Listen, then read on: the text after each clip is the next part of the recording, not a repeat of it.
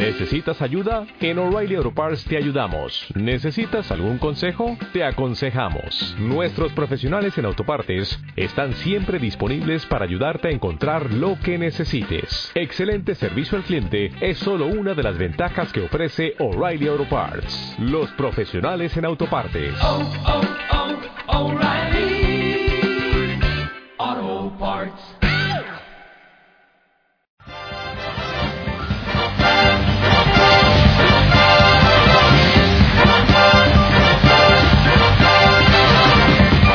Teoría del silencio en el cierre es algo que muy pocos vendedores saben manejar.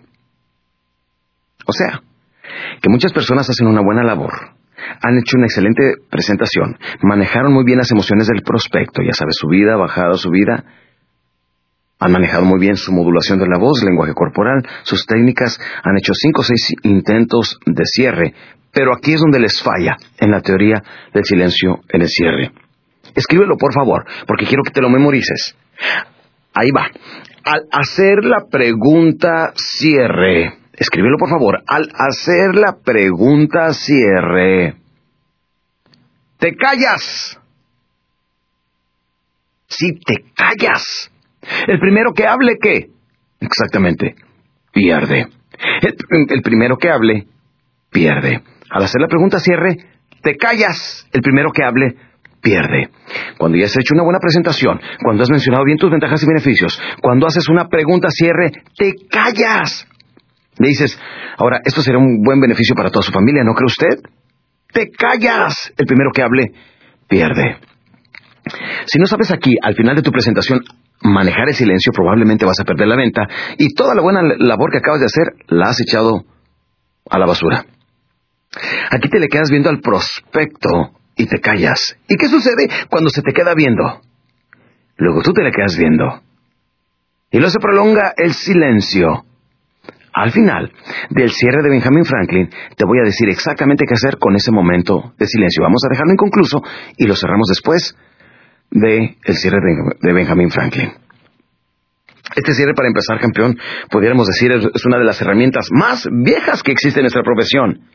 Algunos vendedores lo conocen, algunos han oído hablar de él, pero es sorprendente darnos cuenta que menos del 8% de los vendedores lo utilizan. Y para mí es el padre de los cierres. Como les digo, cada vez que vuelvas a escuchar lo quiero pensar. Ahora visualícense ustedes para poder hacer este ejercicio bien, como me gustaría estar con ustedes en vivo. Pero recuerden, toda esta información es porque los quiero acompañar, vendedores. No hay información tangible que cualquiera de nosotros pudiera utilizar inmediatamente a su vida. Mucha de ella se vuelve teoría, mucho se vuelve demasiado técnico y nada aplicable. Noten ustedes cómo lo convertimos aplicable. Pongan atención. Primeramente, cuando me dice el prospecto, ¿sabe qué? Lo quiero pensar. Me visualizo que estoy frente al prospecto, frente a su escritorio, le estoy vendiendo algún producto, ya sea un producto tangible o intangible, pero aquí tengo la papelería y todo. Se acaba de echar a perder toda mi labor, todo mi trabajo, y en ese momento estoy viendo morir mi venta, y me dice, ¿sabe qué? Déjeme analizarlo con mucha calma, y déjeme pensarlo, y yo le aviso. Lo primero que vas a hacer son algunos pasos, lo voy a hacer yo, y luego quiero que lo sientas tú.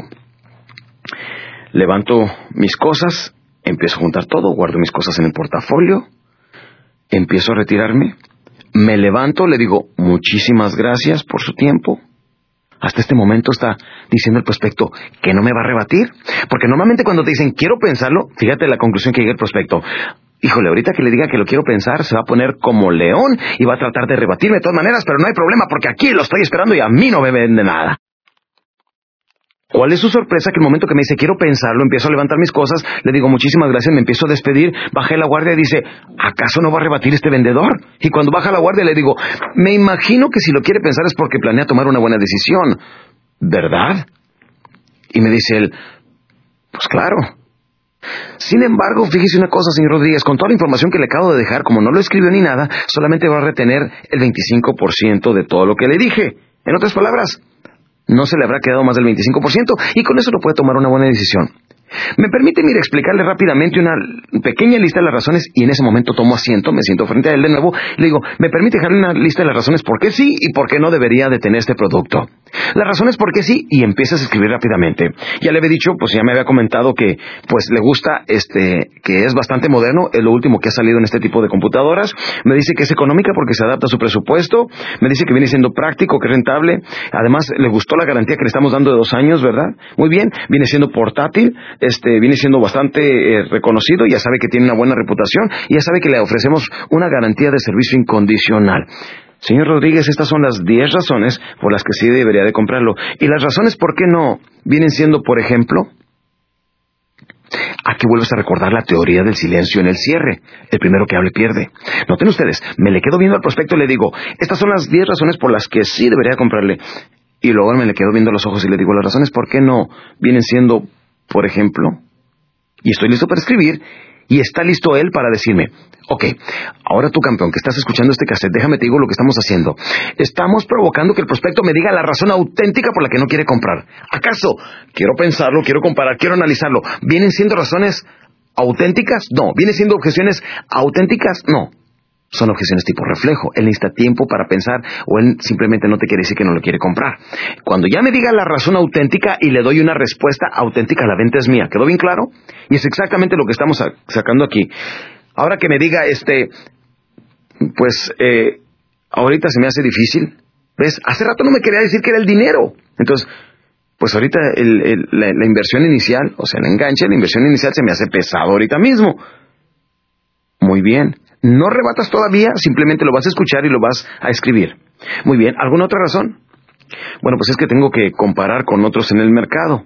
Comparar con otros. Número tres, lo quiero consultar con mi esposa. Número tres. ¿Alguna otra razón?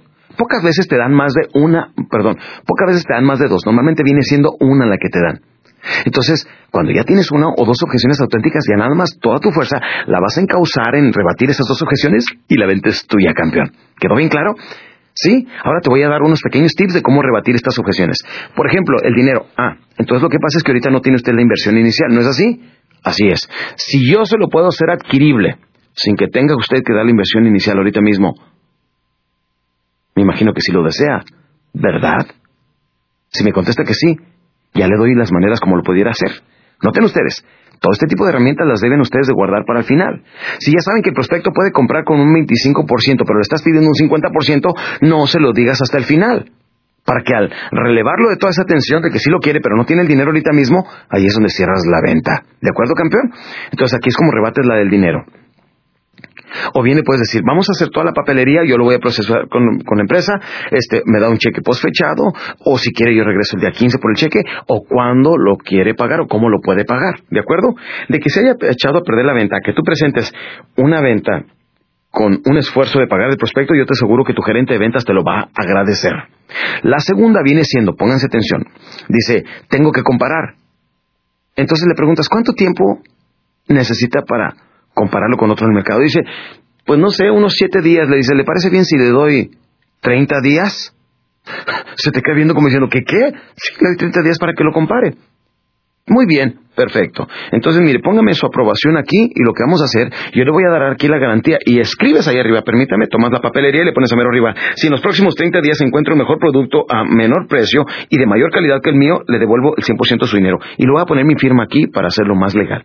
Así es que me pone su aprobación. ¿Qué es lo que hicimos? Cerramos en este momento dándole la garantía que si en 30 días consigue un mejor producto o, servicio a menor costo y de mayor calidad, con mucho gusto le devuelvo su dinero. Lo más probable es que le hables con tal seguridad que él no va a mover absolutamente ni un dedo saliendo tú de allí para compararlo con otro porque se está dando cuenta y tiene la plena certeza que está haciendo la mejor inversión posible en tu producto o servicio. La tercera viene siendo la de la esposa. Esta es muy interesante. Por ejemplo, aplica mucho en intangibles, aplica en la venta de este un terreno funeral o en un seguro de vida, este tipo de cosas que dicen, necesito consultarlo con mi esposa. Entonces aquí tomo la papelería y le digo, ¿cuánto tiempo necesita para platicar con su esposa? Pues yo creo que un día, poco no? No la va a ver en la noche, malvado? ¿Dónde va, verdad? Entonces, normalmente viene siendo un día. Entonces le digo, ¿cuánto tiempo necesita para hablar con ella? Dice, pues un día. Dice, ¿le parece bien si le doy 15? Ah, me parece bien, muy bien. Pones arriba la papelería. Si por alguna razón su esposa no lo aprobara, se le regresa el 100% de su dinero. muy pocos machos, muy pocos caballeros y regresarían. Oiga, no lo quiso mi esposa. Si, por alguna razón su esposa no lo aprueba, entonces le devuelvo su dinero. Permítame decirles, en mi vida de vendedor solamente una ocasión llegó una persona y me dijo que su esposa no lo había aprobado. Le dije, ¿y qué le dije yo? Que usted me va a devolver mi dinero y lo voy a hacer. Nada más necesito escribir aquí la razón por la que no le interesó. ¿Le importaría si yo platico con ella o le contesto cualquier este, pregunta que tuviera? Y ahí tengo otra oportunidad de venderle a ella. Y tú como vendedor, ya sabes que si, no mm, si el problema viene siendo la esposa, ahora tienes que ir con ella, venderla y convencerla. Y probablemente la venta será tuya. Bien, hay cuatro pasos que quiero que te memorices aquí en el cierre de Benjamin Franklin. Número uno, en cuanto te diga, ¿Sabe qué? Lo quiero pensar. No rebates. Paso número uno, le contestas. Supongo que si lo quiere pensar es porque planea tomar una muy buena decisión. ¿Verdad? Es un cierre amarre dentro del cierre con Benjamin Franklin. ¿Verdad? Se te queda viendo y te dice sí. Entonces le dices, sin embargo, con toda la información que le dejé únicamente, o que le he dado, únicamente podrá retener el 25% de todo lo que le dije, y no es suficiente para que tome una buena decisión.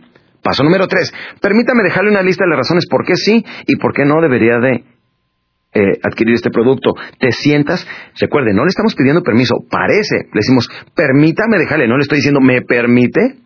Sí, lo digo, permítame dejarle una lista de las razones por qué sí, porque me siento, trazo una T y arriba de la T le voy a poner a la mano izquierda, como van a ver ustedes en, en la hoja del manual, van a poner una T y arriba le ponen sí. Las razones por qué sí y acá las razones por qué no. Las razones por qué sí. Y pónganme ahí mínimo unas cinco o seis ventajas y beneficios de las más importantes de lo que viste que le estimuló más al prospecto. Y luego le preguntamos, paso número cuatro, las razones por qué no vienen siendo, por ejemplo, y aquí. Y solamente aquí, mi querido vendedor, es cuando te va a decir las razones auténticas. Si tú conviertes ese no a un sí, la venta es tuya. Y ahí, mis queridos amigos, es donde poco a poco empezamos a ganar dinero. Y ese dinero es lo que puede hacer nuestros sueños realidad. Campeón, antes de despedirte, permíteme decirte, mucha de esta información la estoy manejando eh, con mi libro que se llama La Biblia del Vendedor por tu servidor Alex Day, que viene siendo un manual en donde viene mucho más información en el libro que en este mismo programa de audiocassettes. Toda esta información también la tenemos disponible en, video en la enciclopedia de ventas y he diseñado un programa únicamente de puras técnicas de cierre con dos audiocassettes y un video que se llama Los grandes secretos del cierre. Toda esta información está disponible en los teléfonos que puedes encontrar aquí, en los audiocassettes y en el manual de trabajo. Mi querido amigo, si sigues paso a paso lo que te acabo de decir. Yo no dudo que llegues a alcanzar en muy corto tiempo tu independencia financiera, que la gran mayoría de las personas desearían. Y mi querido amigo, recuerda, debes de hacer cientos o tal vez miles de pequeños esfuerzos y sacrificios que nadie ve. Son las opciones y las decisiones que tomas en tu vida, como lo hablamos anteriormente en este programa, lo que marca la diferencia entre los que triunfan y aquellos que solamente sueñan con triunfar. Ahora, déjame te digo algo, técnicas de ventas son elementales para ganar dinero, pero hay algo que debemos de estar nutriendo nuestro espíritu a diario con el alimento de la motivación. Tengo otro libro que se llama Créalo, si se puede, que es un libro que ha tenido bastante éxito en el mercado, y tengo una serie de 10 diferentes programas de motivación y de superación personal, como viene siendo El Poder Limitado de la Magia Mental. Si no vas a adquirir alguno de mis libros alguno de mis programas en audio en videocassette, adquiere de otros. Pero recuerda que un 10% de todo lo que ganamos los vendedores tenemos que invertirlos en nosotros mismos. Debemos de tener la habilidad de poder invertir un 10% de nuestras ganancias totales en nosotros mismos. Dijo Benjamin Franklin, vacía tu bolsillo en tu mente, que tu mente llenará tu bolsillo. Campeón, que Dios te bendiga y muchísimas gracias.